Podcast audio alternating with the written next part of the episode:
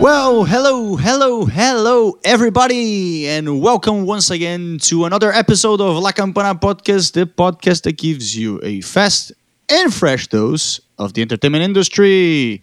Lilia, how are you, my friend? Hi, I'm happy to be here another week to talk about the entertainment industry. And I want to take this moment to talk about what we have planned for this week. We're going to change it up a little bit. And on June 10th, this next Thursday at 11 a.m. Eastern Time, we're going to have a live session with two of our instructors from our master's Programs, Dan Spellman and Kim Kraft. And we're going to talk about the film industry. We know we've talked about this forever. We really enjoy it, but we want to go a lot more in depth as they are marketing and distributor experts.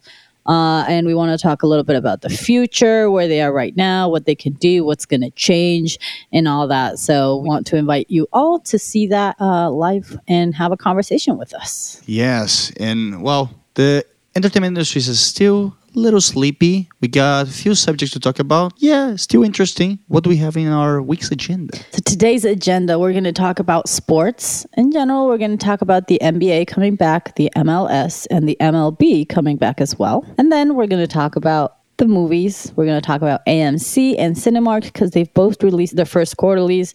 Uh, we're going to talk a little bit finances. And the today's movies are going to be Just Mercy and Shirley. And finally, we got our artist of the week that's called Young T and Bugsey. Well, but before we start with our agenda, we go to the UK for the singles chart that has some uh, specific movements. Yes, Rockstar by DaBaby and Roddy Ricch came back to the number one position, and Lady Gaga and Ariana Grande with Rain on Me went down one position to the number two. My good friend S1mba, who actually sent me a DM on Instagram, there you go. Nice, sliding into your DMs. Yeah, just to promote his single. Anyways, but his single Rover featuring DTG went up one position to number three. Drake came back to the top five with Toosie Slide and going up six positions with Breaking Me, topic featuring A7S at number five. And because we all love it and we still have to mention it, an honorable mention for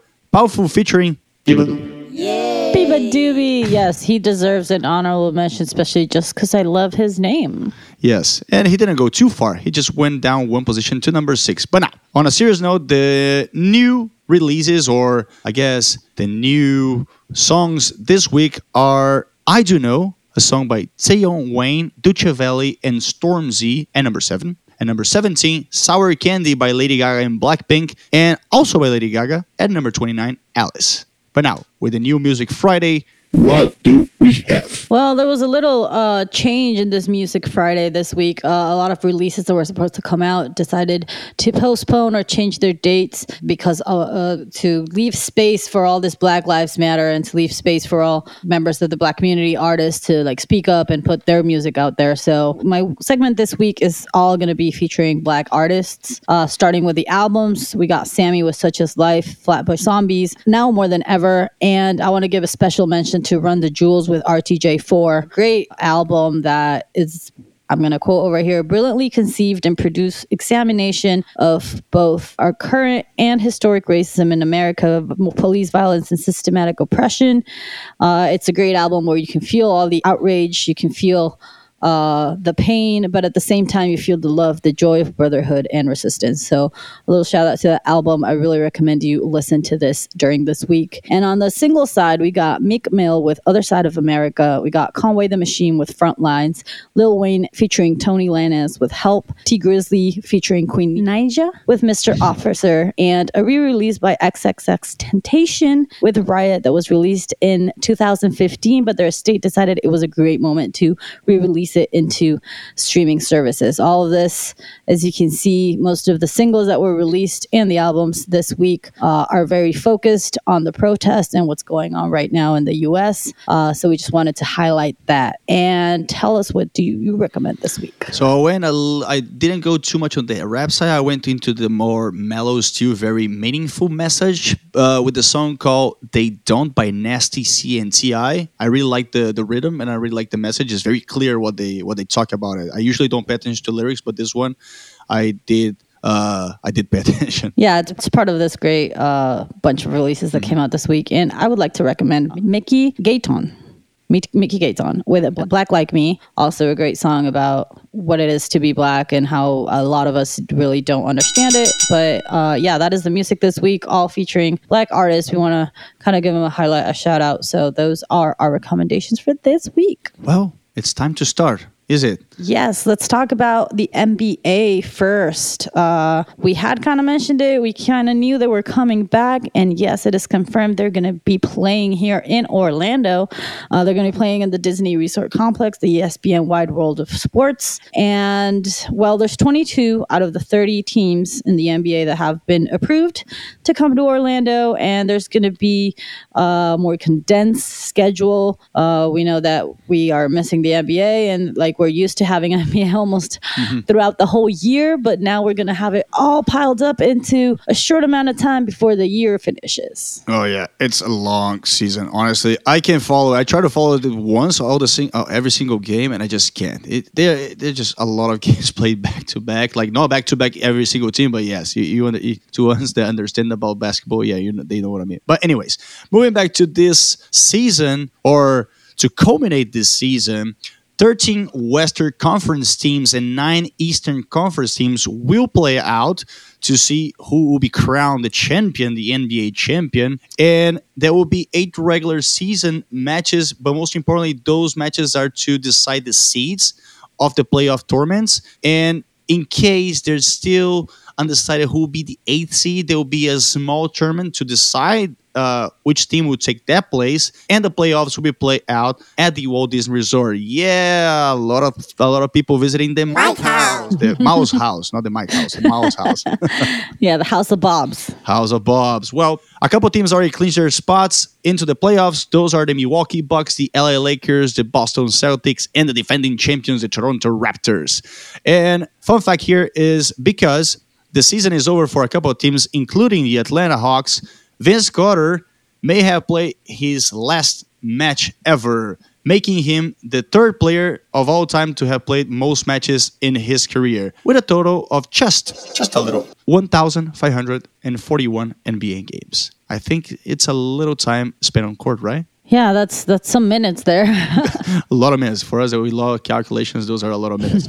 but anyways, teams were are expected to arrive in Orlando starting July 9th or 11 is still undecided. And just to not go too much into the dates itself because they're all in the air, it's all like TBD to be confirmed, to be determined. But they say that if a game seven of the finals are needed, it will be played on October 12th, the latest, because you know other seasons just start and other things need to run. And just to give a small number on the salary side, because yes, the season is shortened, and that means that the salary needs to be cut because the league's not generating as much revenue, and there will be no fans as of now. So players tend to lose around six million dollars in salary because of these cuts. Yes. Oh, that's a lot of money lost. I mean, they do great, make a good amount of money, but yep. still a lot of money lost. But yeah, like you mentioned, they're trying to condense everything in a short amount of time. And just like barely two months after the game seven finishes, uh, they want to start training camp November 10th. That means they want to start the next season at the beginning of December. Wow, that's like very little time for them to rest up, to get ready for the next season. But it's important. There is one main factor that is pushing them to really, really, really get this condensed schedule because uh, there's 108 international players that have to go to the Olympics. They have to go represent their own countries. Apart from the team, the NBA American team, uh, there's 108 players that have to go back, uh, meet up with their countries, and represent them in the Olympics. So there is a cutoff date. Like they mm-hmm. can't go further than a certain time because well, they're going to lose 100 players. They're going to go a half. And it's not like, and I'm sure they don't want to leave exactly. the season unfinished again uh, because we're going to have a whole month of Olympics after that. And, well, they need their time to rest up. Exactly. And like one of the things that I was reading is that the teams that are done with the season, they are actually considered the winners because they are gonna have a lot of time to recuperate. If I can say yeah. that, yeah, they're gonna have a lot of time to rest, especially those injured players, like the the most important ones for this for these teams who have time to well recover and be fresh for the for the season. Actually, the the the funny thing is that the the team they'll be considered the major loser will be the one that actually makes to the finals and has to start again right after. So yes. Well, yeah, if they have a second place, if they don't win the finals, they they get second place. They didn't win the championship, and then they have to like what two months to get ready Or even for the next that, yeah. season. Yeah. no, like it is going to be hard for those. Like you said, at least the ones that are out for the season get to rest it up until November, kind of get some time there to chill. But uh, yeah, the ones that make it to the final, they're going to have a little crunch time there. Exactly. Might as well just win everything. Anyways, if you still like uh, basketball, you can watch some uh, tournaments overseas. So the Germany Basketball Bundesliga restarted June 6th, and the Chinese Basketball Association gave it a go to the tournament to restart or begin on June 20th. Yes, go overseas if you are ready for more sports. You have a lot of things happening outside of the United States as well. Yeah, and I'm sure you can find it on ESPN or anywhere. It's going to be easy to find sports right now. But let's keep on going to our next sport. The MLS, the soccer league, is also almost ready to start back up. Uh, they have been in negotiations uh, with the teams and the team owners. They haven't exactly set a date like the NBA. We don't have specific dates for it to start or anything, but we do have a kind of a clear description of what's going to happen in this tournament. The season had already started, and each of the 26 teams had played around two games each, uh, each one. So it had started. They're already in the middle of it. And the way this is going to work now, there's going to be three games. Each team is going to play three games between each other, kind of like World Cup style, you know, the group stages where you play against some of them. And those are going to count towards their season. Uh, but then they're going to go into a 16 team knockout tournament where uh, they're going to play four more games. And those specifically will, won't count t- towards the season. This is just kind of like to knock out and get a winner because the winner, of course, gets a cash prize. They will be like the champion of this kind of half-ish tournament have it happening uh and but they will secure their like the winner will secure their spot in the CONCACAF Champions League. So it, it does have at least it does have some sort of prize and like it does matter towards something exactly. and while they don't expect to be in Florida for more than six weeks and they are going to play in the ESPN Wild World, uh, World of Sports as well which is why I think we still don't have dates because the NBA just confirmed as well. So I'm pretty sure. I know they use different facilities, but they don't want that many people at the same place. Like we're trying to keep apart. So I'm sure they're trying to figure out dates on that as well.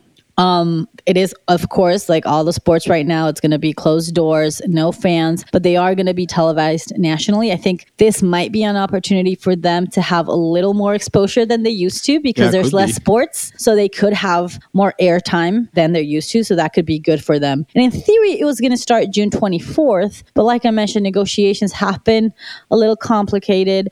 Uh, first of all, they wanted them to be here for around 10 weeks to quarantine apart from the actual tournament. And that was just a, lo- a, a long, uh, t- too, too much of a time. So uh, they were able to negotiate and make it clear like there's only essential people that work with the team, and it's just the team that's going to be there, and they're taking all their precautions. But another point that was kind of a strong negotiation point was that the owners of the teams wanted to cut the player's salary by 50%. Um, Um, that's a mm-hmm. lot. If you consider if you compare also the the salaries from soccer players to NBA to NFL to even M- MLB it is a huge difference. They don't get as much money as all these other sports. But I mean finally they they decided to I mean they they cut down that 50% to a total of 7.5% Yeah, I mean, yeah, the difference is just it's very substantial, especially when if if you follow the drafts and all the the free, the free agencies. Oh man, those numbers are just outrageous for other sports. And in soccer, you don't see as much. But um, but yes, as you said, the negotiations keep moving on. They came out with uh, some economic concessions made by both the players and the teams, over a hundred million dollars. But also, they will be able to get bonuses as a team and as individuals in a well, what they say will be capped over about five million dollars for this season. But as you also said, it's not as popular, so they don't generate that that much money, and without public because they actually say they generate a lot of revenue comes from the well whatever they buy like drinks food in, in their stadium merchandise wh- whatever you may think that they can buy at their stadium yes they won't have that so the leagues expect to lose 1 billion this season as the commissioner don garber said um, this week but speaking about negotiations that kept going and still going, and we still don't have an official answer to when this sport will come back, we have the Major League Baseball. Yes. And why do I say that negotiations keep going? Because they say, and then they reply, and then they say, And the reply, and they say, the reply. Yes, the first one is the MLB proposed a 82 game regular season, which include salary cuts, the player says, uh uh-uh, uh, we don't want salary cuts and we actually want to play more games, 114 game season. That, of course, got denied. And as of this last Monday, June 8, the last proposed included a 76 game schedule that will actually yield an additional $200 million in salary for the players. Uh, I don't know. These negotiations keep going. They might accept, they might not. I don't know. Players want to get paid and owners don't want to pay that much because they are not receiving that much money from sponsors or whatever. I mean, it makes all the sense in the world. Uh, one of the one of the reasons why it's been so hard for negotiations is that these players are in a union. Mm-hmm. So the the soccer, for example, don't have a union, so it's just team play. Like it's just the teams, the owners, the players, and negotiations can go a little smoother. But when you're dealing with a union, they could drag on and on oh, because yeah. there's certain minimums that you need to meet, and well, we all know how it is. Well, I, I really hope you haven't had a bad experience, but we all know how it is working with a union. It's not the easiest thing. So actually, the MLB was one of the first ones to start negotiations and say, we want to play, we want to be back on track.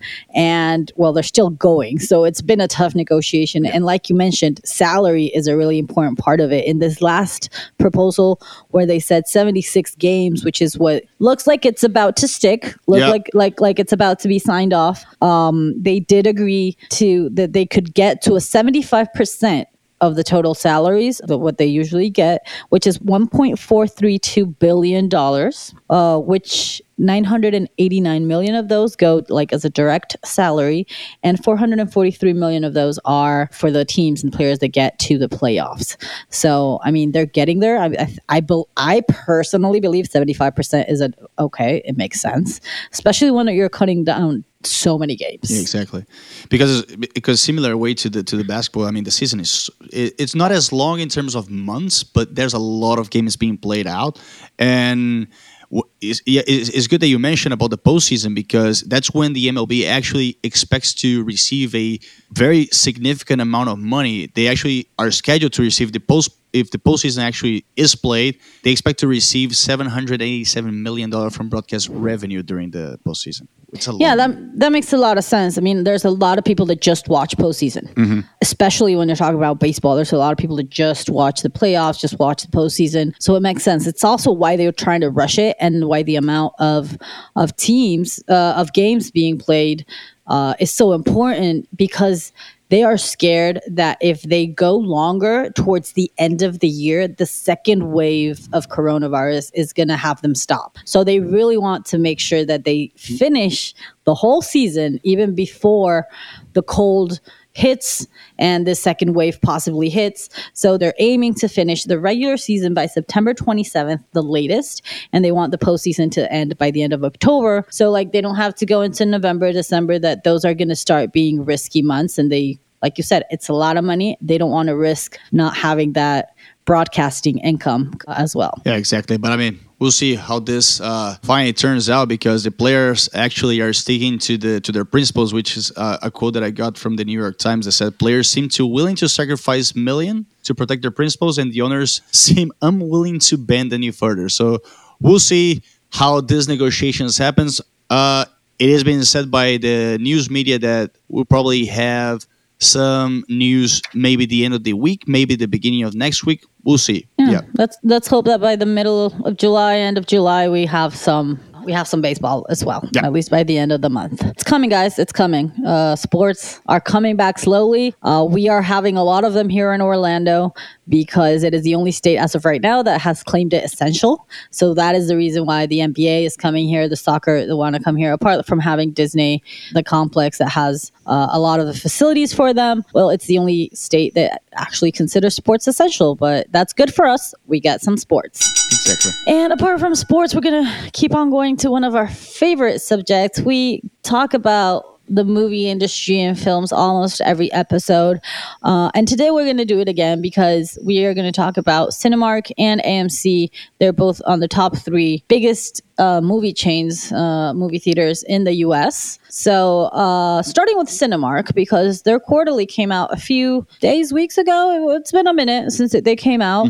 Uh, they're starting to reopen a lot of states actually did say that they the older movie theaters could have opened. Some of them could have opened a couple of weeks ago at the beginning of the month, but randomly, all of them said, "You know what? We're going to hold off till July." Except Cinemark, Cinemark is going to do like a soft open. They're going to start going little by little. So they're opening five movie theaters in Dallas uh, starting June 19th. And each week they're going to start incrementing the openings and kind of expanding where they're going to be. But what's interesting about them is that they have a whole strategy on how to reopen and how to get people to go to the movies. Yes, because we're all scared. We we all uh, want to try to stay away from people. So they're appealing to our nostalgic side. They're gonna be like, remember those days when we used to go out. Remember I certainly don't. but what they're going to do is, first of all, they're going to put the ticket on a $5. It's going to be $5 tickets, $3 for kids and uh, uh, older people. And even their concession stands, like the, the food is going to be like way cheaper. And they're going to start out by putting out classic films. They have not said what kind of classic films. What is classic? 1930s? Fast I and Furious. Fast and Furious One. The Matrix. Fast and Furious 1 is a classic. The Matrix is already a classic. Nemo. Finding Nemo, yeah, that's a classic too. I don't know. Madagascar, like Shrek. That would be awesome. Oh yeah. Shrek 1. Or two. Of no, course. the second's my favorite. One, I'd go with one. All right. Anyways, back to back to our track. But they're gonna start putting classic films up very cheap, so kind of appealing to you know, kind of steal the Netflix. Uh, all these people that are like tired of watching Netflix, don't know what to watch anymore. They can go for five dollars, and instead of the usual that's 11 13 it's way cheaper. You can go. Of course, they're gonna have all the precautions there. You know, you uh, you can have not seats like if seats between people and they're cleaning before and after. Uh, one of the things that they're using as a strategy actually is that they're not going to make you don't have to wear a mask if you're a guest, if you're like just attending the movies. Of course, people that work there will, but if you're just going, they encourage it, but it's not like you can't go in if you don't have one. Okay. That might be a plus for some people. That might be a negative for some people. Who knows? But it's part of their strategy. But in the end, I mean, they haven't done that bad for themselves. We have talked about AMC and how they're at risk. And you're going to talk about the numbers in a minute, and we're going to see how in trouble they are. But Cinemark actually hasn't done that bad. It's the number three movie theater in the US, um, right after a Regal uh, and AMC. And they just lost $59.6 million. It is a lot of money, but it's not as bad. It is a lot compared to like last year they made third like in the same quarter they made 32.7 millions in profit. So, I mean, they didn't it, it didn't go as bad. Yes, admissions revenue fell 25%, but they're keeping it in there especially cuz they have a balance sheet. Like their financials are kind of okay. It's not like we've mentioned before MC has no liquidity, has no cash in hand. Cinemark does. They have 479.4 million on cash as of March 31st, and in May they had 640 million dollars on cash. So that's how they're keeping it stable, and I think that also relates to all that they're doing right now because they've been busy while they've been closed, and they've been busy getting ready for this new opening in June 19th. They are implementing a lot of things to kind of get better or kind of get to another level. A lot of places are getting like new recliner seats, like the ones Regal has. They added more IMAX to a lot of their movie theaters. They've been changing. The screens are now floor to ceiling uh, kind of thing.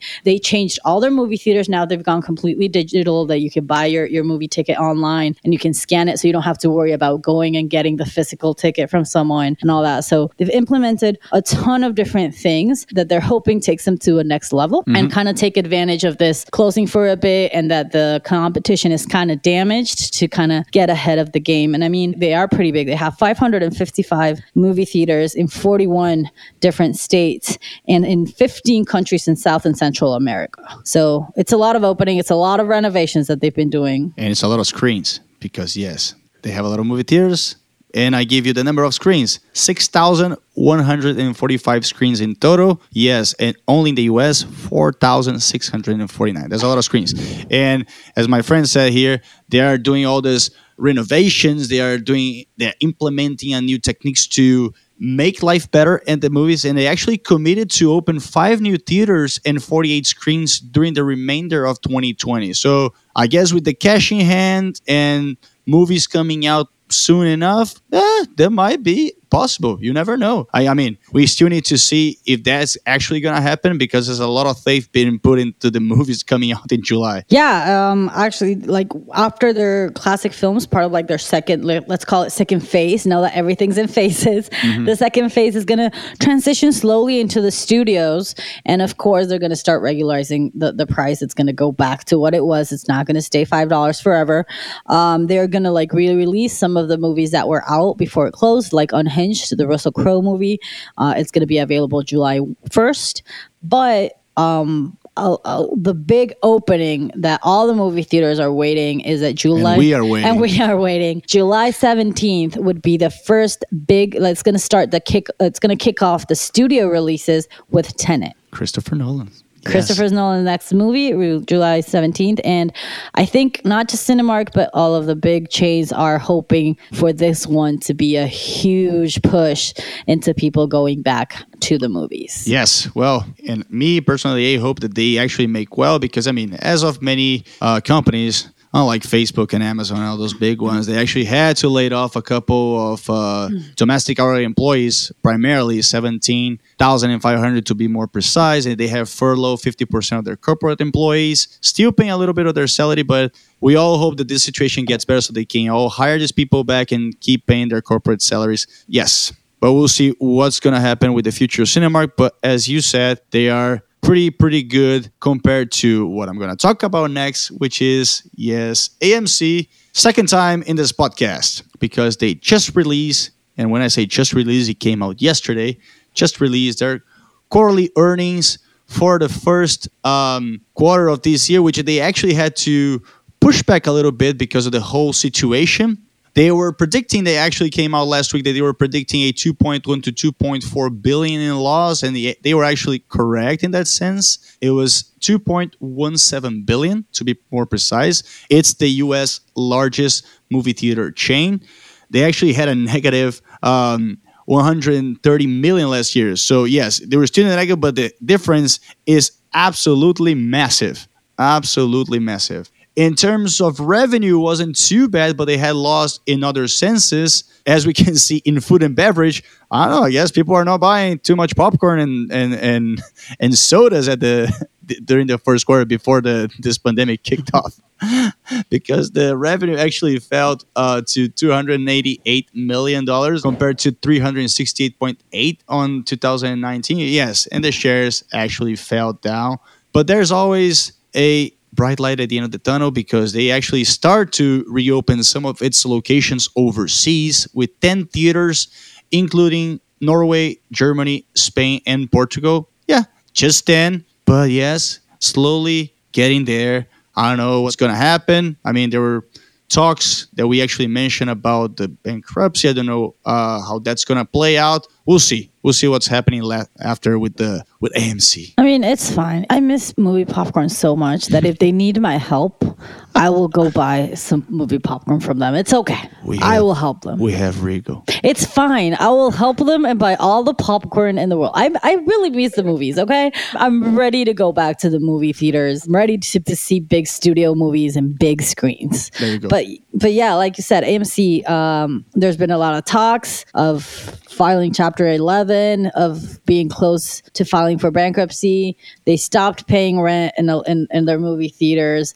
They banned Universal from their, their movie theaters, which personally, I don't think that's going to stick. Like, oh, that would no. be the dumbest move ever. I am sure they're going to get to negotiate at some point. They were just throwing a tantrum, but we'll have to see. All this conversations and all this ideas of that, the fact that they were going to file for bankruptcy were based on the fact that the movies were probably going to be closed till the end of August or around August. So this has given them two months of maybe leeway where they can like it could be a good cushion that can help them not fall from back like get back on their on the way and we do have a lot of studio releases coming up not just Tenet that's going to be a big first push but Mulan is coming out in July as well uh, we got Wonder Woman 1984. We got SpongeBob SquarePants, and like a lot of uh, like even Cinemark mentioned, and I'm sure a lot of them are considering it like they're like re-releasing and making sure that the summer hits are there as Yeah, well. So that could help them push back from from this closure. Well, but yes. But speaking about movies, we're gonna keep speaking about movies. Uh, a movie that was actually in the movie theaters for a few months. Uh, I am gonna recommend today. I'm gonna talk about Just Mercy. Not just because it is a great movie and it did really well, but Warner Brothers went ahead and put it for free to the whole month of July. You can see it in Fandango, Vudu, uh, Prime, YouTube, DirecTV has it. Like, if you go to their website, you'll see a whole list of places where you can watch it uh, for free during the month of June because, uh, I mean, they, they released it this way because it has everything to do with what's going on in the country right now with the whole Lives Matter, uh, the whole protest going on, the police discrimination, the system attacking black people. Uh, because this is a movie uh, based on the true story of Bryan Stevenson, who's a civil rights lawyer, and his whole work to get Johnny D. Millen out of jail when he was accused for killing a white girl with no evidence, no nothing, and he's put on death row. So he tries to help him out, and like that's the whole story and the movie. What's about? We got great, great actors. Michael B. Jordan playing the lawyer. Uh, if you don't know him, I'm from Black Panther. He's also a producer in, in the movie as well. But uh, I, I don't, I can't think of any other movies right now Creed, with him.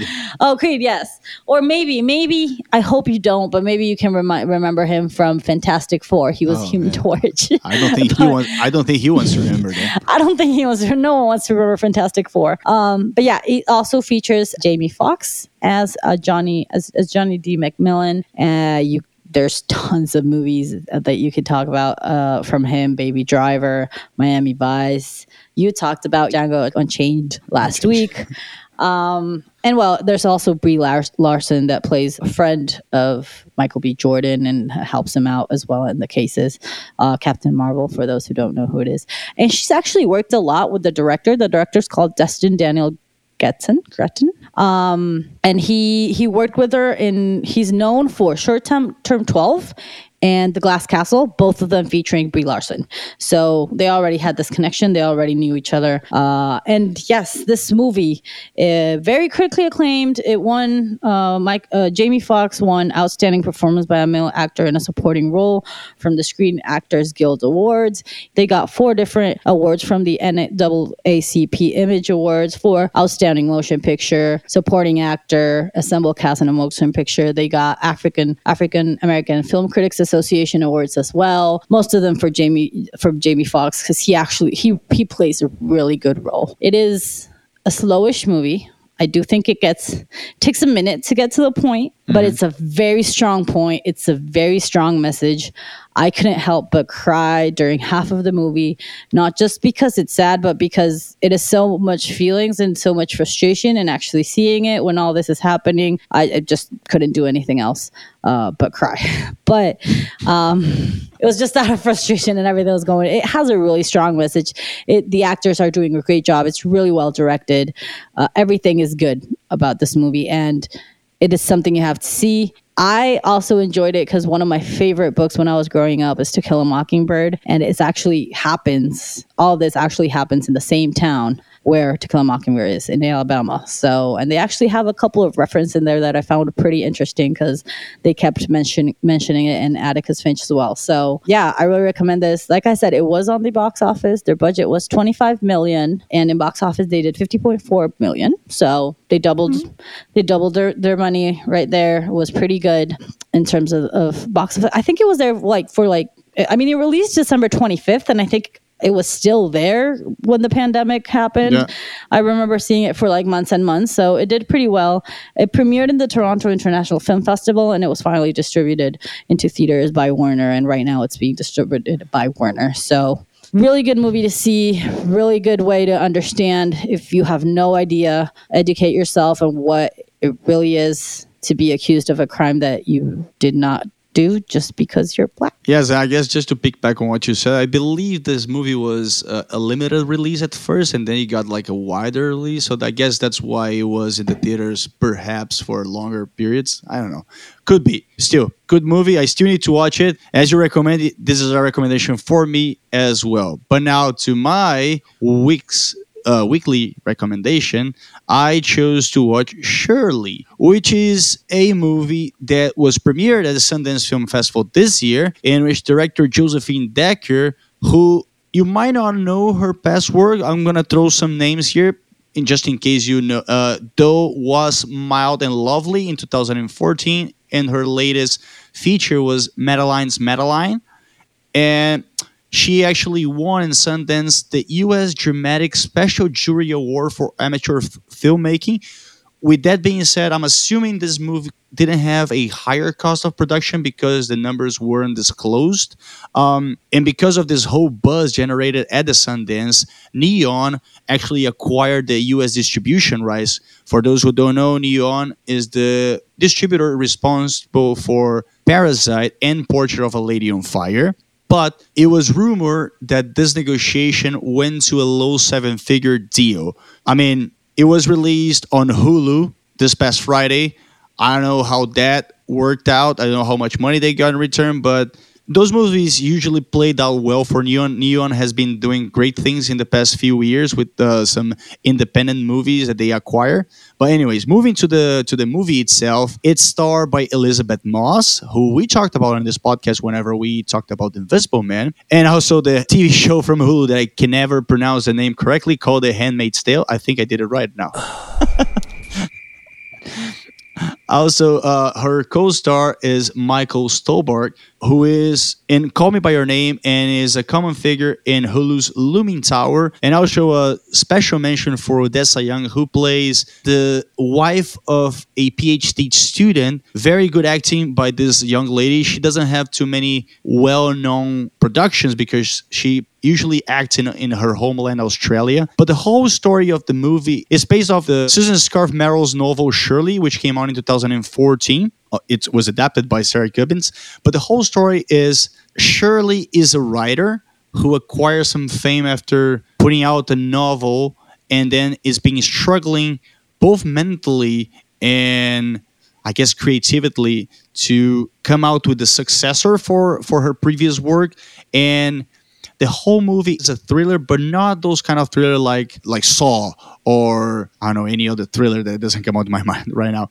Um it, it, it grabs your attention especially because of the music which is well placed in the entire movie and it gives you the sentiment of intrigue throughout the entire time. And i was like you cannot predict what's going to happen because sometimes it happens throughout some the, the imagination of Shirley, throughout some hallucinations that she has, mixed with the reality and also the story that she writes together with the presence of this young lady that I mentioned before. And I'm not giving any details out. It's just the whole plot of the movie is based on that.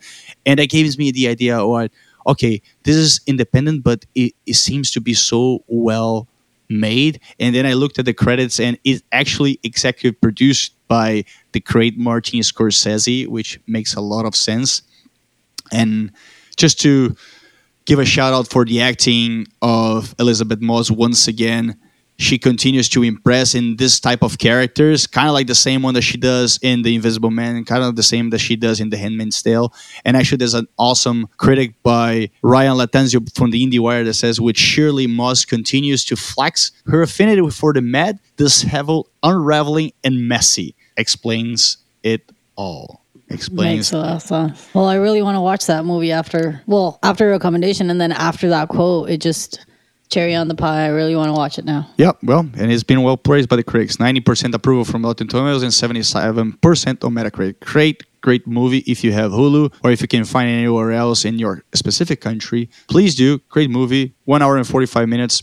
Not too long as opposed to the one that you watched. I mean, it's two hours and 40 minutes, I believe. Uh, but it doesn't feel long. It's not, it doesn't feel that you're tired, you know, like you're like get to that point. No, it doesn't feel that, like that at all. But it is a long movie. Okay. Yeah, I'm gonna have to watch the one you recommended. You're gonna have to watch the one I recommended, For and sure. we're gonna do a little swapsy over there. Um, but yeah, let's go to our last subject of the day. Uh, today we're gonna today we're gonna talk about the artist Young T and Bugsey. Well, we talked about an artist from the UK and we decided to stay in the island for another week. And also, this artist is part of the Spotify Radar program. Yay, happy for them. But now we go from rock to hip hop and rap with Young T and Bugsey, as my friend said. Name Rashard Tucker, Young T, and Doyen Julius Bugsey. Ah, how cute. nice names, nice names. nice names. So these two guys met when they were 15. They were part of like some sort of band, but then the members of this band kind of like went in different ways. They got jobs, and those two guys actually said, "No, we're gonna stick to music because we actually believe that we can make it into the industry." But also they complement each other well. And there's a nice quote that they say in an interview: "We're very different in a lot of ways, but in other ways we're exactly the same." And along with the fact that we've grown up together from since we were young.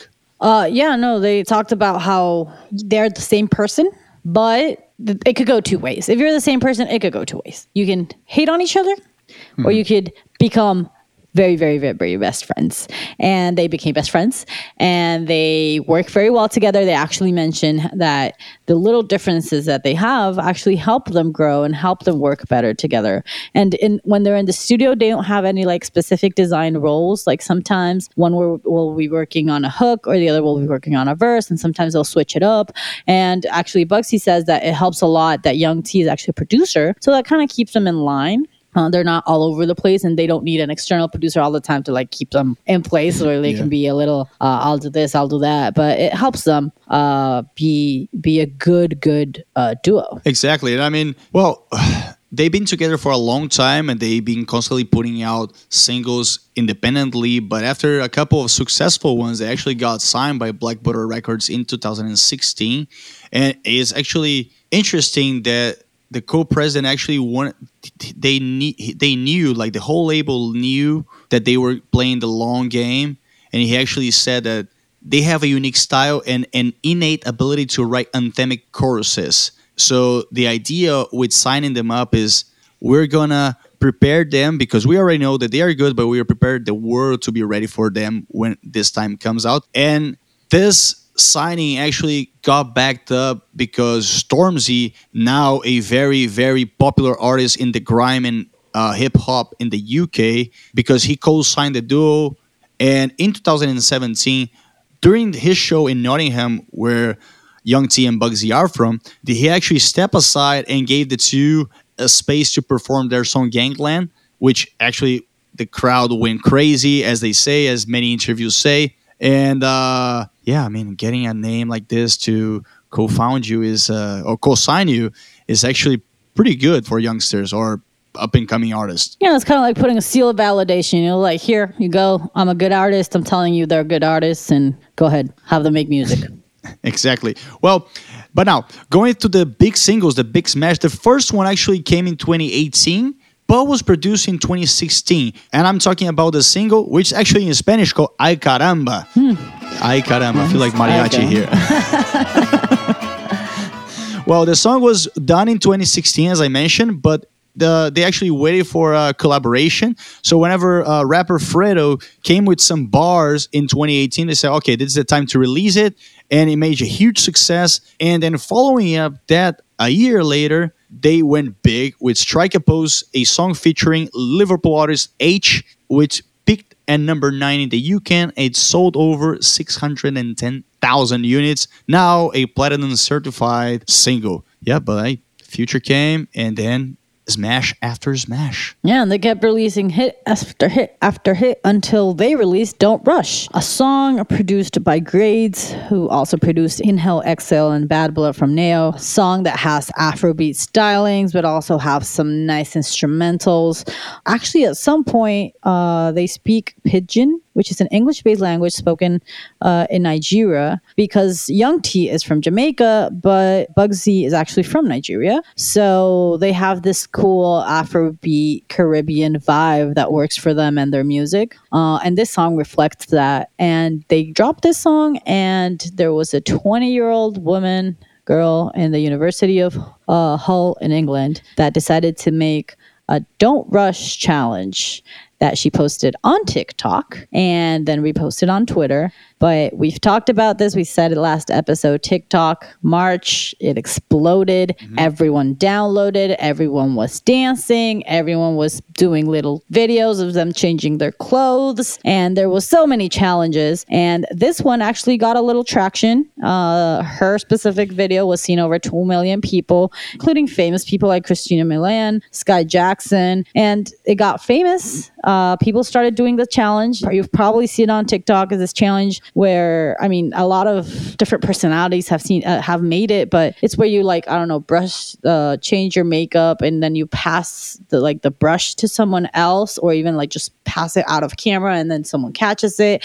and you've probably seen it. A lot of people started doing collaborations with it. It was just different people in the same video doing it. So it got pretty, pretty, pretty big to the point that their song, it released in March, just as TikTok was exploding as well. In a week, they had 300,000 streams. And in the next week, it had gone over 1 million. Wow. So that was a lot of people listening to the song really oh, quick. Oh, yeah. um, and and as of right now, the on TikTok you have over 600 million videos with the hashtag Don't Rush Challenge, and that made them be the number one UK artist that I was actually featured in the Discover page for TikTok. So that was a big, big boost for them. And this song is actually featured in their debut album that came out uh, on March as well, called Plead the Fifth, and it's a great album. Apart from the Don't Push part, the album has a great uh, mixture of of like I mentioned before, Afro beats. You got Afro swings uh, moves in there. You got some R and B, hip hop. Uh, it's also melodies, but it also has some trap beats in there. For some, some songs are like highly trap. Some songs are more like melody, more Afro beat. So it's a great combination of all of them, and I think it's awesome that they can do it in such a natural way. I think that's what I would highlight from this album exactly. is that it just feels so natural and uh, it, it has to, everything to do with the roots. You know, they got the Caribbean in there, they got the African in there, so it's natural for them to put this music and this feelings in there and this beats in there, and it just feels like it's part of it and a natural transition from one to the other, and it's not forced at all. Yeah, as as we mentioned, like whenever we talked about Nora En Pure, how her uh, African roots played a huge part into the production sound of her electronic beats, how she incorporates all this, uh, yeah, all these roots. I mean, there's no word to better refer to to, uh, to this type of music, and it feels genuine coming from her. It feels very genuine coming from him, as opposed if a big AAA artist comes and use Afrobeat just because it's popular. You're gonna feel the difference even though the music might be great from this big AAA artist, it's easy to differentiate who actually sticks to the genre because it's incorporated into his to his her or their soul as opposed to artists that, that just do it to follow a trend whatsoever. Yeah, actually, uh, Young T himself uh, uh, I, I, found an interview with him saying that it is awesome that a lot of artists right now adding these Afro beats because yes, it's been a trend in the last months or so that you can hear those samples of Afro beats in some of the songs because it's not purely yeah. in there. It's just like some samples of it, and you can see it that like Drake has a song, Ed Sheeran has a song, Justin Bieber has a song. Like you can see it in all these big artists, but he mentions that it's awesome. He loves that they're using their sound. He loves that their heritage the roots are out there, but he would love it even more if instead of just putting samples on other people's music, the industry would highlight the artists that are from those places that use this naturally that that come from those places and that understand the music in a different way because it's in them and it's in their blood. So that's kind of like where he goes with this. And well that's why we're here. We're highlighting them. We want people to listen to their album plead the fifth uh, on spotify. Of course they have over 5 million listeners monthly listeners. This this this is not just because of tiktok. Like you said it, it is a big push, but they are also in the long run. Uh, so it's not like they're going to ride the TikTok wave. Mm-hmm. They're not interested in becoming five minute famous. They're interested in actually making a long, long lasting career out of this. And you can feel it. The music is there, the rhythms are there. It's a great album to kind of chill around and give a little dance in your room if you want to. But uh, yeah, uh, this I I love highlighting this type of like Afrobeat chill music uh, in it. So yep, this is our recommendation for this week. Yeah, this session just feels amazing for me every time I read about this artist. But yeah, with Young T and Bugsey, we conclude another episode. Uh, well, Lilia, thanks again, and I guess I won't be seeing you next week because I'll be seeing you on Thursday for our Facebook live session to talk about the film industry for you film enthusiasts, for you movie aficionados. We can have some great insights from our master's program professors, which are highly, highly knowledgeable. So, yes, if you are there at 11 a.m. Eastern Time, please join us. But we'll always make a way to bring out this content if you cannot. Yeah, if you can't join us live, if you like, go ahead and give us a like on Facebook. We just opened up our new Facebook page. Go ahead and give it a like, and we'll probably, for sure, be posting highlights of our conversation and on Instagram as well. So if you want to join us live and have a conversation with them as well, ask them questions, you're welcome to. If not, you can always look up the content after, and we're always open to feedback and comments from you guys. If there's any other subjects you want us to do live or you go way more deep into without this uh, quick format, go ahead and uh, give us a shout out. And thank you again for having me here another week. Oh, there you go. You said it all. Well, people, thanks again for tuning in. This is Geekanino tuning out. This is La Campana, the podcast that gives you a fast and fresh dose of the entertainment industry. Bye bye. Ciao.